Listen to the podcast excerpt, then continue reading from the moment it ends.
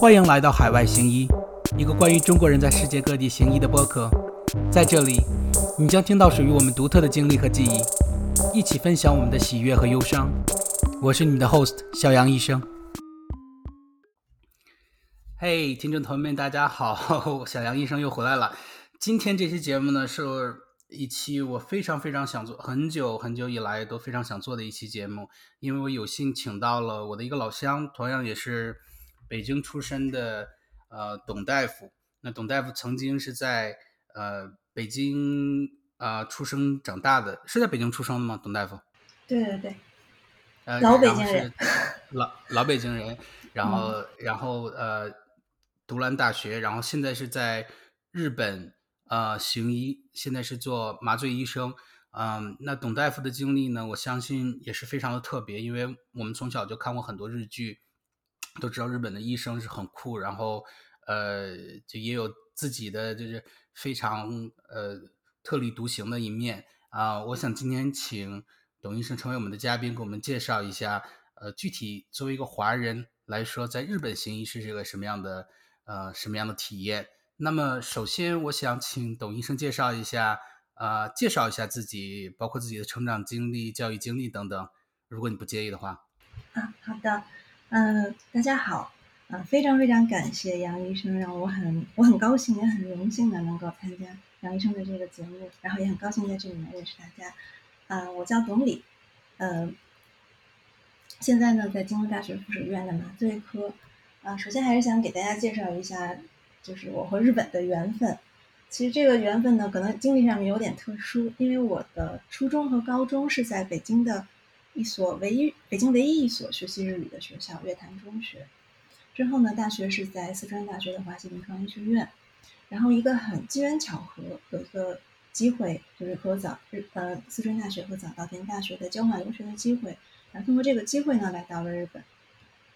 之后呢又很机缘巧合的考了日本的医师执照，然后考完执照以后，在京都大学附属医院完成了两年的出呃住院医住院医师。培训就是我们国内的所谓的不定科室的住院医师规规培，之后呢，还是在京都大学附属医院还有关联医院完成了四年的呃麻醉科的专科培训，还有一部分心脏麻醉的亚专科培训。在取到在取得了那个麻醉科的专科医师，在日语里面叫专门医的那一年，就是做医生的第七年，呃，进入了京都大学的研究生院啊攻读博士学位。所以现在呢，就是一边在诶京都大学的关联医院里面做临床工作，一边呢在做研究。那看来您的经历也是非常的丰富多彩。也就是说，在日坛中学的时候，你已经接受了呃日语的教学。那我想问一下，当时日语是作为唯一的外语呃进入课程的呢，还是额外你还要再学习英语和日语两个一起呢？嗯，基本上日语是作为第一外语的。然后学习英语呢是作为一个第二外语，然后最后高考的时候呢还是以日语作为外语考试的这个语种，就是当时的小语种考生还是比较特还比较特殊的一个学校。哦，是这样的，所以说其实进入日坛中学的学生在一开始的时候就已经立志要做跟日语相关行业或者去日本留学，有这样打算是这样吗？嗯，对，大多数人还是有这样的考虑的。嗯，当然，完全和日本没有关系的，呃，职业规划呀，或者说去去去其他的非日语的国家，这样的学生还是也是挺多的。哦，OK，所以那在当时，我问一下你的心态，你进入那个中学的时候，你就已经知道将来要来日本留学，或者是在日本成为医生，或者怎么样吗？嗯，其实并没有考虑到那么多，就觉得多学一门语言，多条路。嗯。哦，原来是这样，呃，但之后呃，大学是在华西医科大学读的，对吗？对，大学的时候完全和我，基本上完全荒废了自己的日语。哦，那大学的时候有这个嗯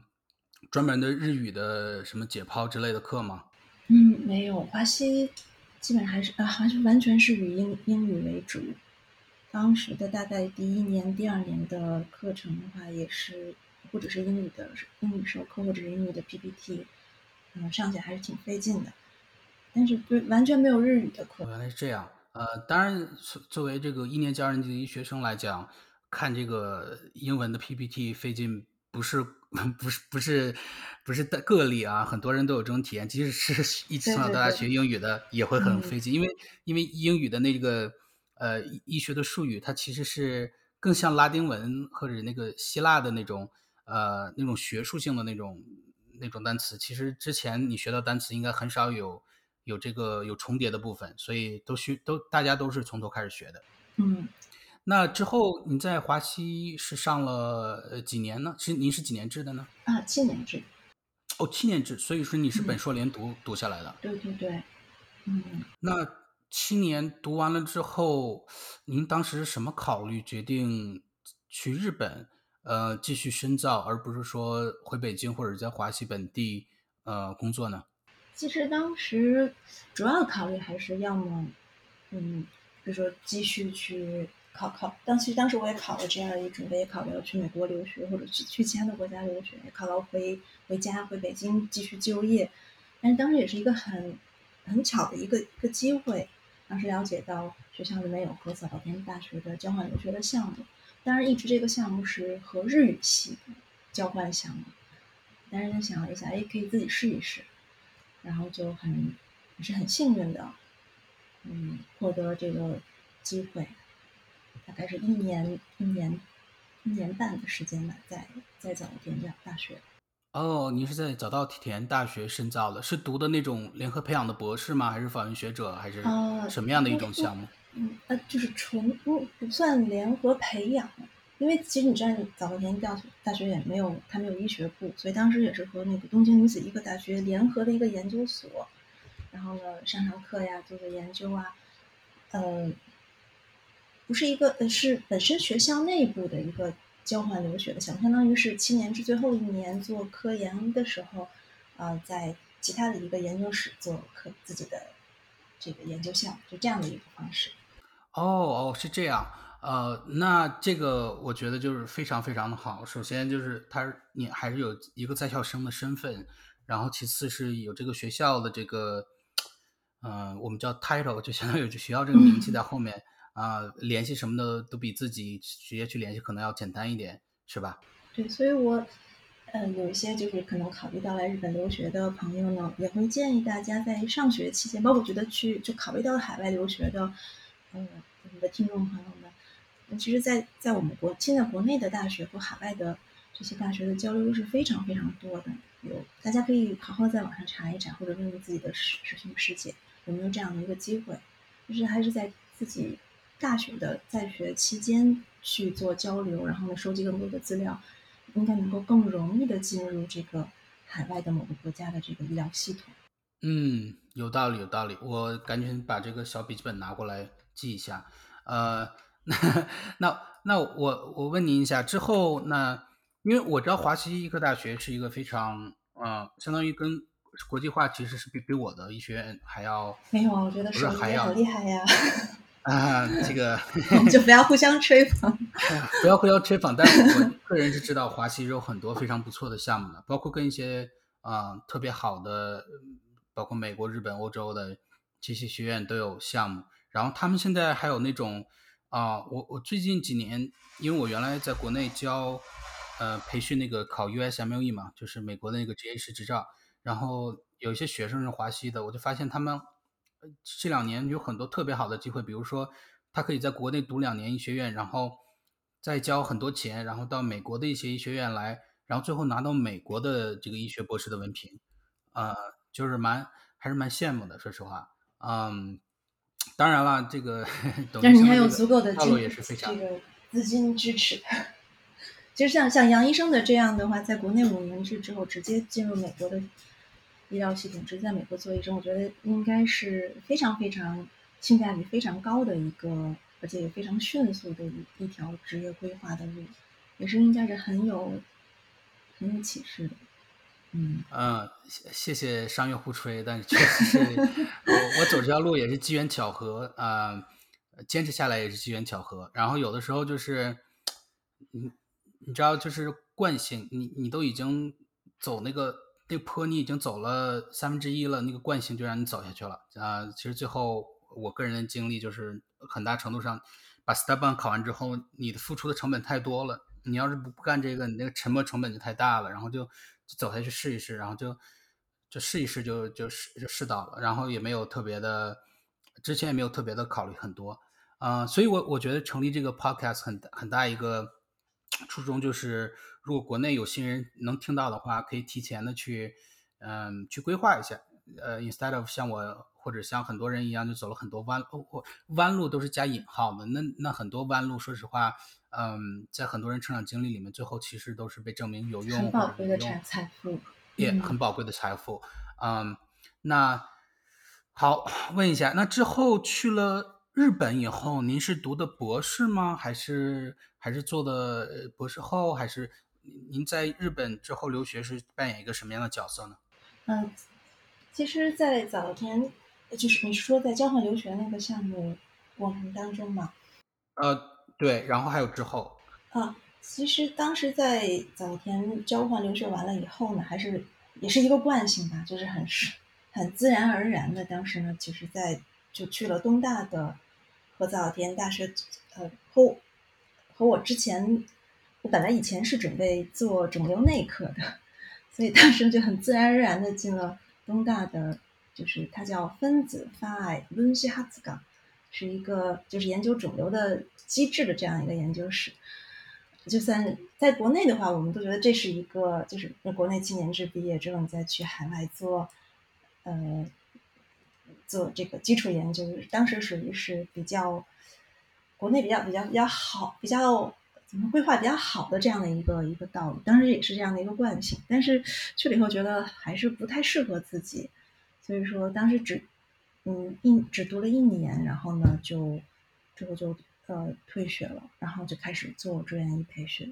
哦哦，所以是这样的。那听起来就是您在日本其实没有在呃在读一个什么学位之类的是这样的？对对，完全没有在读学位。嗯，那非常好。那我就想借机呢，再次就是问一下董医生，嗯。因为我想比较一下，如果你真的是想成成为一个日本的医生，然后你又是一个外国人的身份，和和一个日本人的身份来讲，他的成长经历有什么不一样的？你你可不可以帮我们先介绍一下，如果是一个日本人的，呃，如果是个日本人想成为医生，高中毕业之后他会经历哪些必要的步骤才能成为医生呢？啊，高中很简单，就是进入医医学部。嗯，这个呢，和日本的系统和英国很相似，它都是六年的，啊，英国应该是五年，五年或者是六年的这个医医学部，它不像美国还有一个那个就是医学院，啊，medical school，它不存在这样的一个你需要一个一个研有一个本科，然后再进入医学院，算作为一个研究生的学历，呃，它是一个本科学历，所以说对于日本人来说，最关键的是要考入医医学院。之后呢，考入医学院，然后呢，参加这个，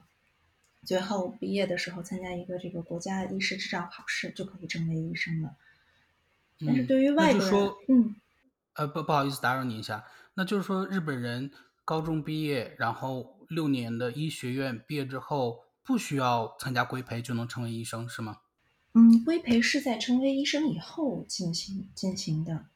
嗯，对，这点和国内。也，国内应该也是考完医生执照以后再参，当然国内的这个系统比较复杂，就是他是先考医生执照，然后呢有了执照以后呢有两年的不定科室的呃住院医师培训，这两年结束了以后拿到的叫做保险医保险医的资格，这个保险医的资格就是呃提供的服务是可以保就是可以保险支付的，如果没有这个保险医资格的话。呃，因为日本是国民全部都是这个保保险，全民保险，这个保险是没有办法支付的。所以说，一般来说，嗯，所有的人参加完国家医师考试以后，都会进入这个两年的初期研初期研修，两年的志愿医师培训。嗯，然后呃，那如果不想继续深造的，经过这两年这个全科培训了之后。的医生就会成为普通的家庭科医生，是这样吗？嗯，呃，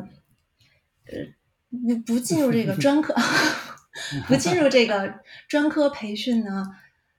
那首先有一个数据，就是进入专科培训的医生，大概是在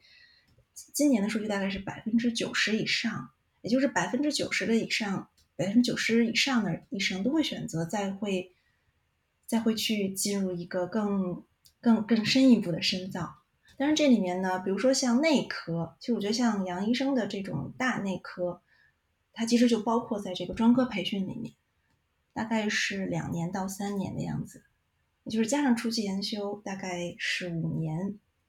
就可以有一个大大内科的内科的，最后拿到的是内科的专门医，就是内科的专门医师培训。那这样是不分具体的内科，比如说你是心内科还是。消化消化科还是其他的更具体的，并这是并不分的。然后还有就是同理还有外科，嗯，剩下的百分之十的人呢，一一部分一部分医生他就是不我不选择这个保保险医疗，就是不在这个医保系统之内的，比如说这个呃医美，还有比如说体检，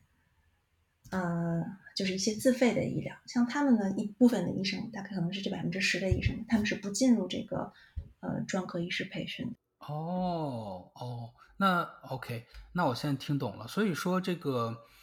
呃，六年就是高中毕业之后六年，这个医学本科毕业之后的之后的那个所有人都要经历那个两年，就是其实它不是完全意义上的一个一个规培规培，就是他毕业之后，除非你你去干什么医美那种。医美或者是体检那种不需要很多处方或者不需要很多 judgment 的这种行业，你你其实还需要再做一个呃相当于相当于美国规培的一个东西，才能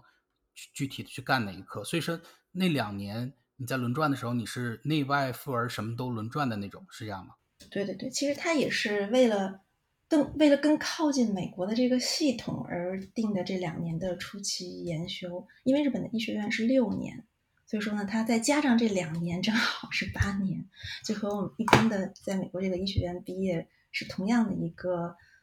呃年数。然后这样八年结束以后，再开始选择自己的专业。比如像像麻醉科，就是这八年以后才可以选的专科。当然，它一共有十九个，就是这个基本的专科。呃，除了内外妇儿以外，然后还有。在日本的它这个十九个专科定义的，可能，嗯，这其他的国家人可能不是那么容易理解。那除了内外妇儿，有包括皮肤科呀、精神科呀，还有骨科、眼科、耳鼻喉、泌尿、脑外科、放射科这样的话，它都在这个这个基本领域里面，就是这个专科培训的一个基本领域。在这几个基本的领域完成了以后，你才才之后再进行这个亚亚专科培训。那比如像。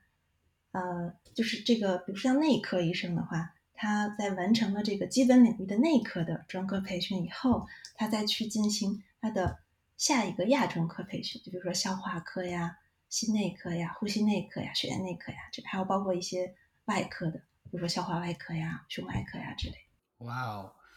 哇，那听起来这个在日本当医生也 够不容易的。这个时间感觉美国这个就已经够久了，感觉跟美国差不多久，如果不是更久的话。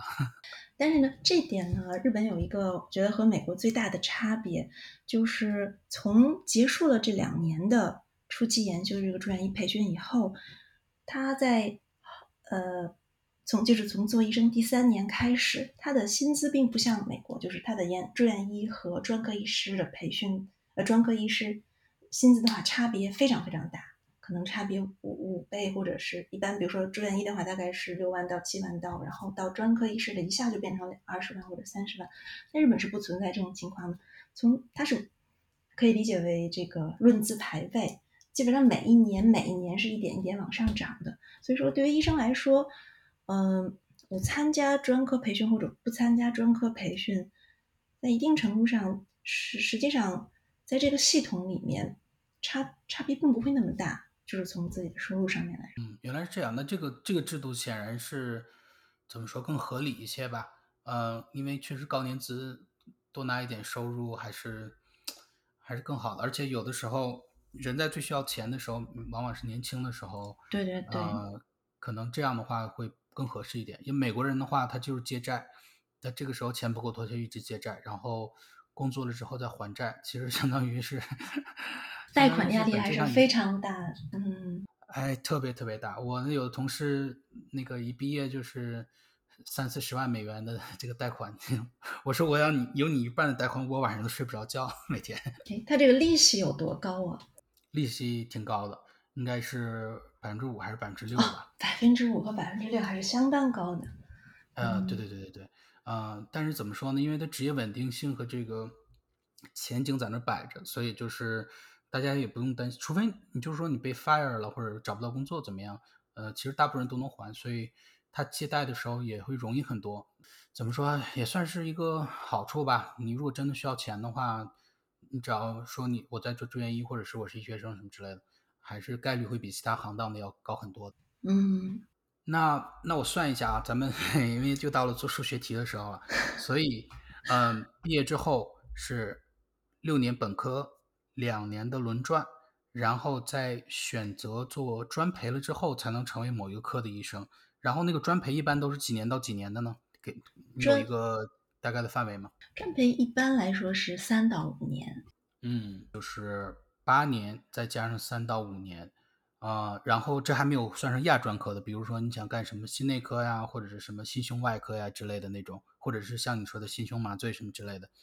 还要再继续做亚专科，对吧？对，但是现在呢，就是这个专科培训和亚专科培训实际上它是可以重叠的，就比如说像像。像我在做麻醉科专科培训的时候，因为亚专科它并不会要求你一个年年限，就是比如说你要一定要至少要培训五年，你才可以考，才可以参加这个专科培训的考试。它更重要的是呢，你有足够的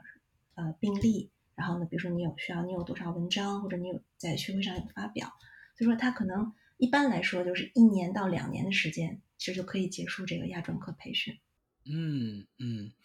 哦，那这样的话，还是听起来还真的是和美国很像，因为总体算下来也都是这个大概，嗯，十一到到十五年左右，就是一套下来哈，然后最后能呃成为一个医生。那最后成为医生以后，是成为这种主治医生呢，还是要一步像国内一样，还要再去考主治，再去一步一步往上爬，变成？嗯，基本上。在这个专科培训结束以后，就是他他在日语里面叫做专门医，在专门医的再上一层，就是五一般来说是五年以后，还有一个指导医。但是指导医和专门医之间的差别呢，不会那么大，更多的它是一个称谓上的差别吧。嗯，呃，专门医本身呢是需要考试的。还有一点呢，可能和美国不太一样的就是。我的理解，如果如果我的理解有呃出现有错误的话，希望杨医生能够告诉我。我理解是在美国，如果你没有通过不管是专科培训还是这个住院医医师培训，你是不可以称为自己是某一个专科的。就是比如说，我没有通过麻醉科的专科培训，我是不可以做麻醉的工作，我不可以称为自己是个麻醉医生，或者说我不可以说我自己是个心内科医生，应该是这样，我可以这么理解。呃，我觉得大体上你说的是对的，但是。因为这个美国系统和我觉得跟世界各地的系统一样，就是呃，在过去几十年里面都会进从一个比较比较散散在的一个一个状态，变成一个非常规范化的一个状态。所以在这之间里面有很多医生，他其实美国叫 grandfathered in，就是相当于是以前就是这么干的，所以我就给你开个特例，你就可以一直这么干。嗯，老人老人用老办法，新人用新办法。Exactly, exactly. 那真的是不能再好的来这个这个来总结一下，就是这样。呃，所以绝大部分新生代的医生都是要通过专科规培才可以。但如果如果你刚才说的是有没有最后毕业了之后通过那个专科考试的话，其实这个就比较有意思了。美国，believe it or not，在美国成为一个专科的，或者就成为一个任何一个大夫。你即使不通过他们的那个考试，你一样可以当那个大夫的。嗯嗯，这一点是我没有料到的，但是确实是在临床工作中或者在这个跟别人经交流经验中，我发现是有这么一回事儿的。对对对，日本也是这样。其实，呃，日本我也是来了日本以后才发现，这是一个很，我觉得在国内都很难想象的一个现象，就是其实从拿到执照以后，呃。除了一个专业，你可以标榜自己的，就是除了一个专科，你可以标榜剩下的所有的专科。就比如说我，呃，考完执照以后，但我觉得这种情况应该比较少，因为毕竟大家对自己的经验没有那么足够的大的信心。然后我在我开了一个诊所，然后我上面写上内科、外科，嗯，然后精神科、皮肤科。其实你看到那个稍微乡下一点的一个诊所，然后一个老大夫，他可能看所有的科。但是其实这个就是理解为是 GP，但是他标榜的自己的专科，他是把所有的专科都写上了。哎呦，那跟这个国内的时候在那个某些那种呃比较落后的地方看那种城乡结合部的小中医诊所差不多哈。你看着呃什么腰间盘突出，什么湿疹，什么性病啊，哎呦，反正你看他，你觉得这医生太牛逼了，什么病都能看。就是在那个在外面那个墙上 写满了各种病啊，但是我觉得这个，嗯啊，你说你说，对，其实你一直都 WHO 一直说日本的医医学质量非常好，我觉得也是这些，就是过去的这些医生，他真的是什么都看。日本是没有就是 GP 家庭医生，就是他没有这么一个门槛的。嗯，也是有这样一些医生的存在，所以说能够保证日本的这个覆盖面非常非常广的一个基层医。嗯，但是现在年轻医生呢，就会觉得，哎，那我考不考专门医，我参加不参加专科医师培训，我其实都可以说我自己是某一个专科的。其实就算像麻醉科也存在，也有也有这样的问题，就是我虽然没有麻醉，没有做，就是他这个没有进入这个麻醉专科培训的系统，或者我最后没有参加这个专科考。考试，但实际上我的工作还是继续在做的。我出去也和别人说我是麻醉科医生，这在法律上面是可以的。但是麻醉有一个特点，特殊的，就刚才我也提到的，就是，呃，这个医师法规定，除了麻醉以外，你可以标榜任何的科室，但是呢，麻醉的一定要有一个麻醉专门医的这么一个特殊的执照，这个是一个比较特殊的，嗯，地方。嗯，哦，哦，原来是这样。OK，那我们说完从呃从日本一个日本人呃成为医生需要多长时间？那从一个外国人角度来讲，嗯，如果想进入这个呃专科培训，然后成为医生的话，大概需要什么样的步骤呢？呃，如果说我们像，其实主要还是也是我从两两块来讲吧，一类呢是在日本国内的医学院毕业的同学，还有一部分呢就是像我和杨医生这样在海外的医学院。毕业的同学，在日本国内医学院毕业的同学，主要是两拨人。一类呢，就是在日本长大的中国人，类似像美国的 A B C，然后日本的 G B C，像他们就是和日本学生一样，然后参加日本的呃这个全国的高考，然后呢进入医学部。然后还有一类呢，就是在比如在国内读的高中，然后在日本参加留学生考试，再考入呃日本的这个医学部。有比较多的就是沈沈阳的育才中学，可能杨医生也听说过。对他们来说，他们进入了医学部以后，后面的路程就没有任何区别，和日本的日本本本国的医学生相比啊。那么就是可能我们的听众更多的是像我和杨医生这样背景的，我们是在海外的医学院毕业的，我们在国外国国内的呃医学院读完大学以后，然后再来到日本，怎么考执照进入这个系统？那这一点呢，就是需要比日本的医生多的。就是两点，一个呢是需要一个比较稍微比较复杂一点的一个资格审查，就是要证明和日本的我们的国内的医学医学院的教育经历和日本的医学院是有同等教育经历的。然后同时呢，还有一个就是，呃，需要有国内的医师国内的医师执照，还有一个这个证明自己的日语的水平，就是国际日语的能力考试，就类似像托福啊之类的。然后还有一个特和日本。人不一样，呃，日本学生不一样的就是有一个日语诊疗能力考试，这个有点像 Step Two，在在日语在日呃日本的这个呃医师资格考试呢，它叫日本日语诊疗能力考试，基本上就是这两点资格审查，还有日语诊疗能力考试。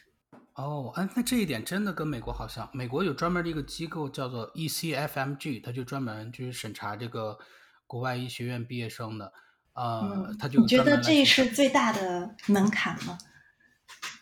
你觉得在你的你的这个申申请整个申请过程，我个人觉得啊，我个人觉得最大的门槛，一是你有没有信心和耐力坚持下来，是最大的门槛。因为我见过很多分数很低，或者是出身很不好，呃，当然说出身很不好，就是 很夸张了，就是但人和人没有很大差别。那他读的医学院可能就是非常非常你都没有听说过的一个医学院，啊，但最后就成为很不错、很很优秀的医生。嗯，所以我最后的感觉是，最大的门槛肯定是你能坚持下来。那第二大的门槛就是你的英语能力。那我觉得对比来看，是不是在日本成为医生很大一个门槛也是日语能力，还有就是你说的通过那个日语的诊疗诊疗的那个那个考试呢？嗯，我我这里面就是。有有一个数据，这个日日语诊疗能力考试的合格率大概是每年都是百分之六十。当然，这个数据大家来看也是仁者见仁，智者见智。你觉得这百分之六十是高还是低？但是就我太低了，低是吗？太低了，嗯嗯。这我问你啊，这百分之六十是是日本是这个考试是只针对日本人吗？只只针对外国人吗？对，只呃只针对在外国医学院，嗯。稍等，不好意思，我要查一下这个这个数数据。嗯，呃，中国考生，中中国考生的日语，嗯，那怎么说？如果是只针对中国考生的话，我觉得百分之六十是可能没有我想象中那么差。嗯，但是如果因为美国的那个 CS，就是你说的那个 Clinical Skill 那个考试是美国人和外国人曾经都一起考，但是现在这两年又没有了啊。嗯。嗯，所以是一起考，所以它的通过率没有那么低。呃，所以一开始听到百分之六十，我吓一跳啊。但是后来，如果只针对外国人，或者是只针对大陆来的读过医学院的话，我觉得还好，因为有很多人，因为毕竟是个第二语言嘛，他可能不会像母语一样，呃，那样自然。对，所以我个人的感觉，这个资格审查是最难的一关。那主要原因还是因为确实它非常麻烦。你需要准备的资料很多，而且呢，可能大家信息也不对称，有些信息你也自己也不知道，不知道该，而且要和关键要和国内的自己的母校打交道，要出各种各样的资料，然后再拿到日本来，然后反复的去去校正整个这些资料，这个其实还是，所以说这里面也是需要足够的足够的耐心和足够的信心，把这个。资资料资格审查过了，我觉得基本上就已经成功一半了。哦哦，是这样。哎呀，这个我我太深有体会了。这个自己自己的事情努力啊，怎么样都好弄，就是涉及到很多需要求别人的事情，嗯，会需要学校去沟通的什么的，就可能一般来讲都是限速步骤，就会很慢，然后很折腾，是这样吗？对对，所以今年的就这两年的疫情也真的是影响了很多准备在日本行医同学的整个这个申请的步骤，因为没有办法可以随时回国，还是需要麻烦一下国内的亲戚朋友的。所以说这也就是为什么我建议大家，啊，如果考虑到海外行医或者考虑到在日本行医的话，最好还是从本科阶段就做，呃，该有的资料在国内的时候都收都收集好了，该盖的章都盖好了，然后这样再拿到日本来。会让自己可以有足够的准备。嗯嗯，不知道这个日本将来有没有可能变成美国一样？他现在美国，呃，刚才我那个说那个机构叫 ECFMG，嗯，他现在搞了一个 online portal，就相当于在线就可以认证了。呃，反正就是方便了很多，但是该求人啊或者是怎么样，还是有一些就是该章你还是需要去做，但是最后一步。嗯，很多你就在他只要那个老师在那个网上他自己的 portal 登录自己账号点一下就可以了，呃，就方便很多了。在日本行医的中国大陆来的人多吗？很少。这边我查了一个数据，这还是有数据可查的。最近的一年，在二零一八年，一共有九十五个人通过了国家医医师执照考试。那这一年呢，整个日本。通过医师执照考试人大概是九千人，也就只有百分之一。其实杨医生在上一期的节目和王医生一起说了，在在美国或者是在英国的话，外国医生的比例大概都是百分之三十到百分之四十，对吧？但是日本的这个，这还是所有的海外医学院毕业的医生百分之一。哦，所有的，对对，所有的是百分之一。嗯，啊，天哪，这个比例真是太悬殊了。对对对。其实这个，呃，我也是这一次稍微查了一下这个资料，呃，这是二零一八年的数据，在美国呢，行医的医生的人数是七十三万人，在海外接受医学教育的医生是二十二万人。是美美国跟日本真的是这一点就是一下就不一样。你看之前咱们讨论了，呃，需要多少年成为一个医生，或者是呃作为外国人成为医生需要认证什么的，跟美国就很像。我觉得到这个问题开始看来，就一下体现出来日本和美国，呃，还有包括英国之间的国情的不一样。日本看来外国来的来的那个当医生的人就是非常的少哈。对，非常非常少。整个如果说我们看这个专门医的培训系统，还有专医的培训系统，都还是很类似美国的系统的，包括他的医生执照考试啊，它也有一个那个 question bank，也是真的是参考这个 USMD 的。但是你再看到这个对于外国医生的，呃，实际上的数据还有他们的态度来看，还是差别非常大。嗯，那既然作为一个非常少的少数来讲，哦，那作为您的体会来讲，平时在医院里工作会碰到很多，当然不会很多了，会碰到其他其他科室或者是其他的中国人吗？可能因为像京都大学的话，相对来说还是一个。一个是它因因为医院比较大，然后呢医生的人数比较多，就是它这个本身的呃分母就比较大，然后还有呢呃相对来说国际化一些，所以说中国医生呢还是能够碰到一些，还有嗯中国医生还是还是不同的科室还是有那么几个的。哦哦，那还蛮不错的，呃，那。呃，我我我猜应应该就像美国一样，因为在美国的话，我们如果本地有一个有很多华人医生，我们都会经常性的逢年过节的聚一下。我我相信你们在日本是不是有类似的活动啊？对对对，呃，还是不同科室，特别是住院医的时候嘛，那个时候啊，大家都没有成家，然后也没有小朋友，你还是经常聚一聚。但现在的话，很遗憾，就是因为疫情，相聚的时间还是比较少。但是大家可以云聚会，可以云聚会。还有就是这个，呃呃，肯定是保护健康最重要。美国现在已经放飞了，已 已经已经没有那么多条条框框了，所以 就还好。呃，那那您平时包括你自己的体会，还有您跟其他同样是中国人的，嗯，这个同僚们交流的时候，你有没有觉得在日本行医遭受过一些种族歧视啊，或者国籍歧视啊？呃，之类的问题呢？嗯，就我个人的经历来说，啊，并没有因为是外国医生，呃，或者说因为自己是中国医生，有来自病人的这种歧视。当然，有可能是因为呃麻醉科的关系，我们并不长时间的接触病人。但是至少在我以前做疼痛门诊的时候，并没有有受到过这样的歧视。主要还是因为都是亚洲人。你直接一看或者说几句话的时候，不是那么容易辨认出来是否是外国人。嗯嗯，可能在美国的话，可能这点会更明显。是，呃，在美国呢，说实说实话，就有有的人都已经在这里生活好几代了，可能就是我有那个同事都已经在这儿已经是第二代、第三代的印度裔的后裔了，还会偶尔会遇到种族歧视。嗯，但是美国美国就是这么一个国家。嗯，毕竟是单一民族的国家。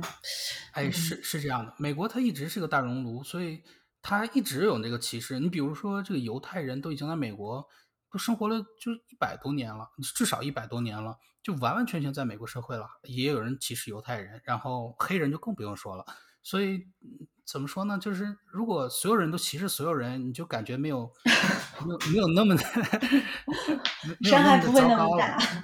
对对对对，就说我不好，你也不怎么样，然后大家就就感觉都还可以。嗯，不患寡患不均，你看来还是这样。是是是是是，呃，那这个社会地位怎么样？嗯，其实就是你说这个社会地位，我们怎么来定义这个社会地位？当然，常见的还是这个社会地位，就是就是我们所说的名利里面那个名吧。你的收入高，并不代表更高，属于利的范畴。名还是就是你的名望啊，然后声誉呀、待遇啊，就是就是这个我理解的，这是一个我们广义上的社会地位。嗯，在日本确实医生的社会地位很高，因为社会这个如果说我们从名来看的话，基本上看这个人是不是或者这个职业，呃，对这个社会有多大的贡献，然后有多承担了多大的社会责任。那么在这个当中呢，比如像医生啊、老师啊，还有律师啊，这种涉及生命啊、教育的这种职业，确实就是社会地位很很高。而且日本也是把这样的这几个职业呢，医生呢称为先生、先生。那那那我问一下啊，除了医生之外，还有什么样的职业并列的可以被称为三 C 呢？啊，主要是律师，还有一些议员级别的政治家，然后还有就是老师。哦，那这个社会地位看来真的是很高哎。嗯，还有两点呢，我想就是说一下，比如说我们说这个社会地位，这个具体的体现在什么地方？有两点，一个呢就是。社会地位高，所以说比较容易信信信赖度也很高，就更容易获得贷款。这点呢，医生确实有很高的优势。所以说有各种针对医生的不动产公。嗯，还有一点呢，就是，呃，女医生就不好说了，男医生呢还是比较受欢迎的，在婚恋市场上呢很受欢迎。对，所以说有那种。就是专门是真，就是所有的男男性的会员都是医生的这种婚姻介绍所，或者说你可以在日本的网上可以查，就是如果如何嫁给一个医生，有很多这样的网站，就是介绍跟医生相关的。对对，我在什么地方能够遇到医生，在什么地方能够，呃，就是就是就是两两个人能够更更加相近。比如我们在约会的时候和医生约会的时候，应该更注意什么？哇天呐，这个简直！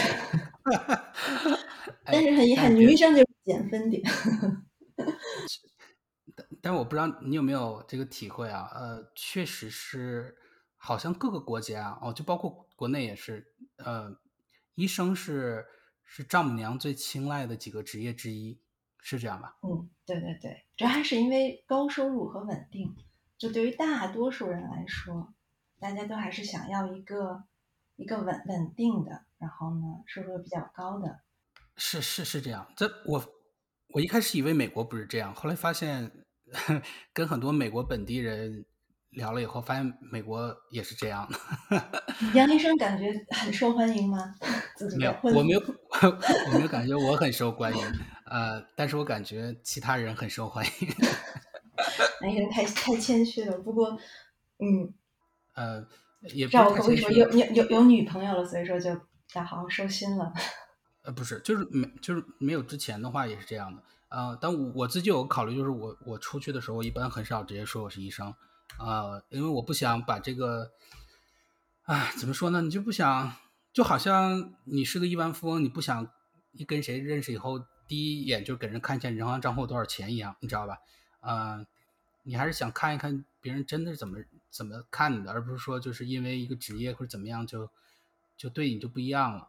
嗯，那种东西我觉得不是长久的啊，所以我我有点理解不了，就是专门去嗯专门去那种 club 就专门去呃什么男性单身医生专门的 club 去然后去 去什么的，我全理解不了，因为那样的话你吸引到的人，说实话你很难知道就是他到底有没有其他的这个想法，还是说真的就是嗯。嗯，不过这真的是呃蛮蛮有意思。那作为女医生来讲的话，是不是也会也会有很多优势呢？在这个市场上？当然，这个嗯，可能也是在日呃，当然你也知道了，比如说日本的这个女性地位呢，常年都是在世界上众多国家里面从从倒数，就是从从前面数大概是一百六十多位，你从倒数的话，基本上每年都是这个样子。呃，确实不得不说这个。日本日本的女医生的比例大概是百分之二十左右，如果我没有记错的话，可能美国应该是百分之嗯嗯嗯嗯，就是整个这个社会的大的氛围还是重男轻女，嗯，就是就是应该是一个大的一个文文化的一个一个背景，大家认为呢？当然，我觉得也确实是，就是说在孩子很小的时候呢，啊，还是应该以家庭为为重，所以说。嗯，女医生呢，在整个这个婚恋市场上呢，毕竟呢，还是更多的人呢，并不想完全放弃自己的事业，就是还是希望能够兼顾事业和家庭。那么，所以说她不太像男医生一样，就是他的受众面那么广。所以说，这个女医生在整个婚姻市场并不一定是个加分项。哦哦，是这样。哎呦，那这个真的是。你你刚才引用的数据说美国行医百分之四十是女生是吧？嗯，其实我觉得这个数据在以前是准的，呃，在接下来几年这个数字很可能超过百分之五十。啊，但是现在明显的，我觉得在日本的不同的专科里面也是这样，比如像皮肤科呀，然后影像科呀，然后包括像麻醉科，一些专科也是基本上就是这两年的新的医生都是超，都是女生的比例大概是要超过百分之五十的。哦，啊，其实我觉得这个非常不公平啊！作为一个女性来讲，首先，嗯，生育对于女性来讲就是相当于是一个非常在职业发展上反而成为一个嗯拖后腿的一个地方了。嗯，我前两天发了一个朋友圈，叫做“三”，就是有一张截图，网上特别好玩，叫“三胎生育计划下的女性的一生”。啊，我可能看过那个，但没有具体的看。我我我给你仔细念一下，就是说，二十二岁大学毕业，二十三岁结婚，二十四岁备孕，二十五岁到二十六岁第一个哺乳期，二十六岁到二十八岁大宝早期陪伴，二十九岁第二次怀孕，然后三十到三十一岁二宝早期陪伴。然后三十四岁第三次怀孕，anyway 就是 这么一直一直走，基本上永远都是在这个不是产假就是育儿假，对对对，或者是照顾将来孙子，就是孙子和大宝的孙子、二宝的孙子，然后到最后一一行六十五到七十岁，三宝二胎、二宝三胎、大宝三孙接送，然后七十岁，然后七十岁顺利的话，这个时候可以开始发展事业了。啊，是是，所以我觉得这个信真的就是你你把它变成笑话说出来以后，你就觉得真的是很很荒唐的一个事情。因为时间关系，本期的内容较长，将会分为两期播出。以上就是日本行医上集的全部内容，下一集将会在下周的同一时间放送。我们下期见。